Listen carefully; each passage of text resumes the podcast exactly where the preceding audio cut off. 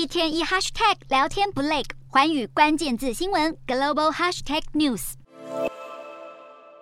连接俄罗斯和德国的北溪一号和二号天然气管线漏气，欧盟就表示显然是遭到蓄意的破坏。俄罗斯就表示，美国总统拜登有义务要回答华盛顿是否是幕后主使。